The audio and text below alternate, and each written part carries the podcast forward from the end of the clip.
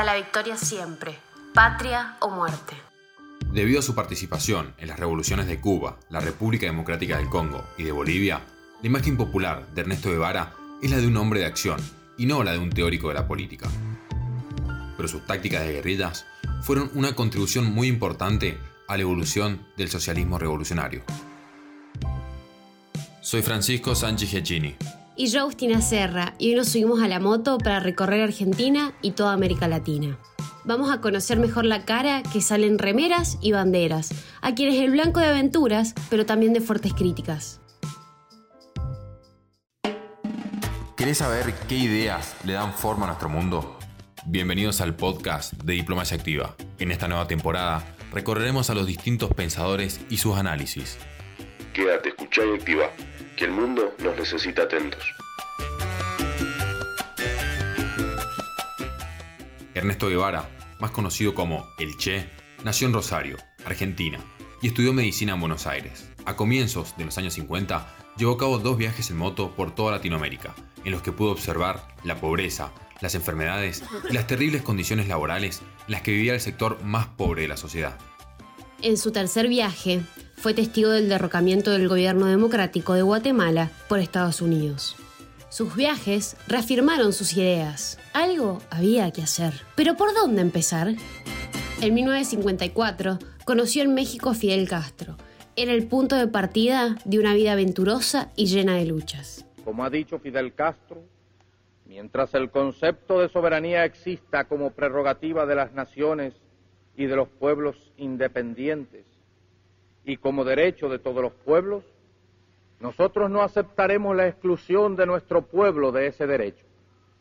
Mientras el mundo se rija por esos principios, mientras el mundo se rija por esos conceptos que tengan validez universal, porque son universalmente aceptados y consagrados por los pueblos, nosotros no aceptaremos que se nos prive de ninguno de esos derechos.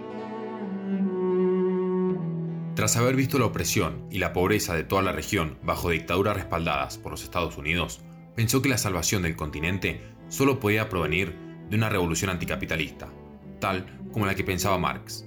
Pero la interpretación práctica que hizo el Che de la revolución fue más política y militante que el análisis económico de Marx, que estaba concebido para los estados capitalistas de Europa.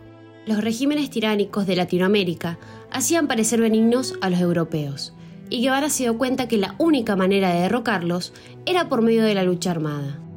En vez de esperar que se dieran las condiciones que permitieran hacer triunfar una revolución, él creó esas condiciones por medio de la estrategia guerrillera para alentar a los pueblos a rebelarse.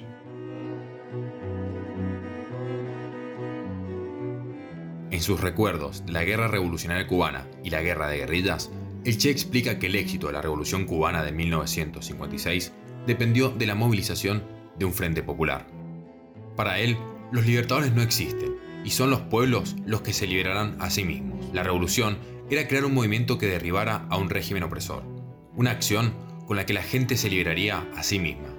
Con este tipo de revolución, el Che pensaba que no se iniciaría en las ciudades y pueblos industrializados, sino en las zonas rurales, donde pequeños grupos de rebeldes armados pueden actuar de manera óptima contra las fuerzas del régimen.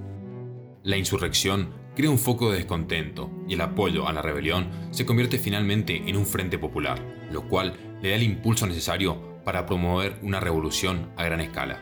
Hoy aprovecho la oportunidad de la visita de un periodista cubano para dar al, al pueblo de Cuba el primer saludo que tengo oportunidad de dar. De un pueblo que he decidido defender, conociendo solamente a través de la acción y del pensamiento de nuestro jefe Fidel Castro.